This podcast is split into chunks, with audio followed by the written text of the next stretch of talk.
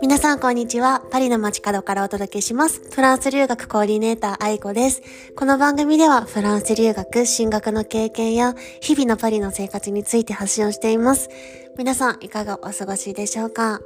はい、あの今日はインスタライブお越しいただき本当にありがとうございました。実はこれを撮っているのがちょっとポッドキャスト2回目なんです。さっき1回目撮り終わって、あの聞いてみたら全然声が入っていなくて、あの Bluetooth をオンにしたままイヤホンすごい遠くに置いちゃってたので、全く声が入ってないそう、10分ぐらい話したのに、そう。なので気を取り直してね、もう一度、はい、撮っているところです。はい。で、今日インスタライブでは、えっと、フランスに来た時の経緯だとか、なんでフランス語を勉強し始めたのかとか、まあ、その時にね、フランスに行くって決めた時の心境とかについてを、あの、お話を、はい、しました。やっぱりこう新しいところに飛び込むときってやっぱこうきっかけがないと難しいとかかなりね勇気がいるとかあると思うんですけどちょっとでもね参考になったら嬉しいなと思ってます。もうパリ本当にもうクリスマス一色ですよ皆さん。あの私の家のその一一通り隣ポって歩いたらもうそこにすんごい大きいクリスマスツリーが交差点の真ん中にあって、そうそうそう、すごくないですか？で、あのクリスマスマーケットも出ててね、あ、こんな徒歩1分とかのところにクリスマスマーケットがあるってすごいなって思って、そう、今のアパートはね、4月から住んでるところなんですけど、そう、なんかすごい楽しかったです。何も買ってないんですけど、その雰囲気楽しむのがね、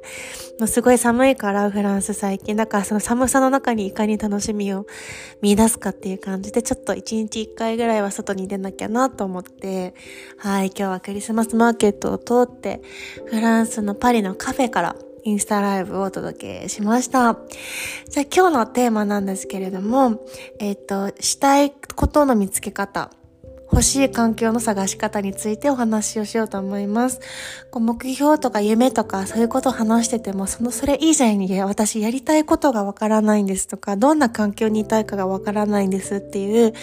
風に思う方って少なくないんじゃないかなと思います。うん。あの、私も最初20代前半の時とかは結構、あの、何をしようかなとか、3年後5年後何してるんだろうっていう風に、明確に決まっていませんでした。うん。で、そなんかこう、何かしたいこととか将来の夢って結構職業で決めがちなんですけど、私が思うのはやっぱりこう、何かいたい環境とか場所とか、どんなライフスタイルかとか、そのその職業一つで決める必要ないなと思っていて、そう。で、この時になんかどうやって考えたらいいのかなって思うと、あのー、普段こう生活を送ったり、アルバイトをしたり、もうお仕事をしたり、その中でこう自分がちょっと感じる違和感を無視しないことだなって思います。私が今フリーランスで、まあ、毎日、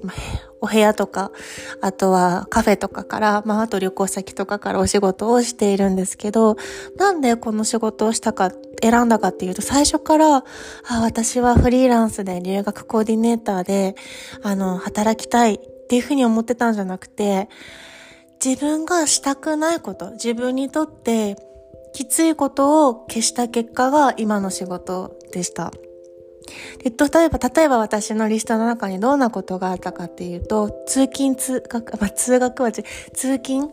あの、前お仕事してた時は1日、そうですね、片道40分ぐらいは移動してて往復1時間半ぐらいで、で、結構パリの通勤ってきつくて、あの人もすっごい多いし、こうメトロ、まあ、電車とかの問題があったり、ストライキとかで結構左右されるし、まあ、単純に冬寒いしで、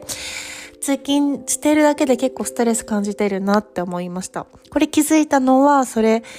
が、から一回コロナウイルスに入ってテレワークになった時に、あ、通勤がないだけでこんなに自分はストレス軽減されるんだって気づいたのと、二つ目は人間関係。あの、お仕事こう、やっぱり正社員とかでお仕事してると、働く相手ってこう選べないじゃないですか。そう、だから、その中には例えばすごいいい人もいれば、自分にはあまり合わないかなって思うような取引先の方とかも、もしかしたらいるかもしれないですよね。で、やっぱりこう、そこがうまくいかないと結構仕事がきつかったりとか、あんまりうまくコミュニケーションとか意思疎通ができなかったら、あ、なんかちょっともっとこう、こういう人との方が自分はうまくやっていけるなっていうのが結構分かってくるから、うん。一回そういうの経験すると、あ、私は結構やっぱ自分が働きたい人と働くのが一番いいと思うし、うん。それってこう、フリーランスとか自分で仕事してないと選べないと思ったんです。そう。ね、だからそれをまず決めたのと、あとはもう場所と時間にとらわれないこと。やっぱりなんかどんなに、あの、なんだろうね、どんなにこう、フレキシブルと言ってもやっぱりこう、9時5時とかで働いていると、やっぱりそこはなんかその時間はもう会社に取られるじゃないけど、自由にはちょっとできなかった。で、9時5時って結構普通、一般的には普通なんですけど、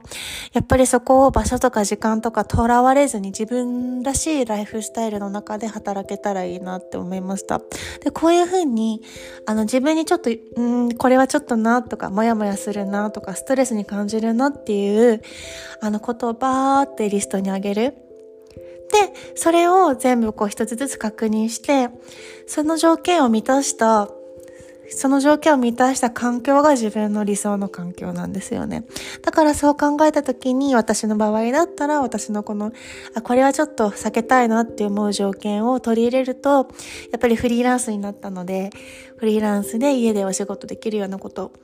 で考えてみようって言って、そこからアイディア作りをしました。はい。なので最初からね、これをしたい、やりたいっていうこと見つかる方が結構少ないと思うんですけど、そういう時の着目点としては、自分がしたくないこと、避けたいことをリストアップして、それにそうした環境を作っていく。っていうと結構自分の理想のライフスタイルに近づくなと思ったので今日はシェアをしました。はい。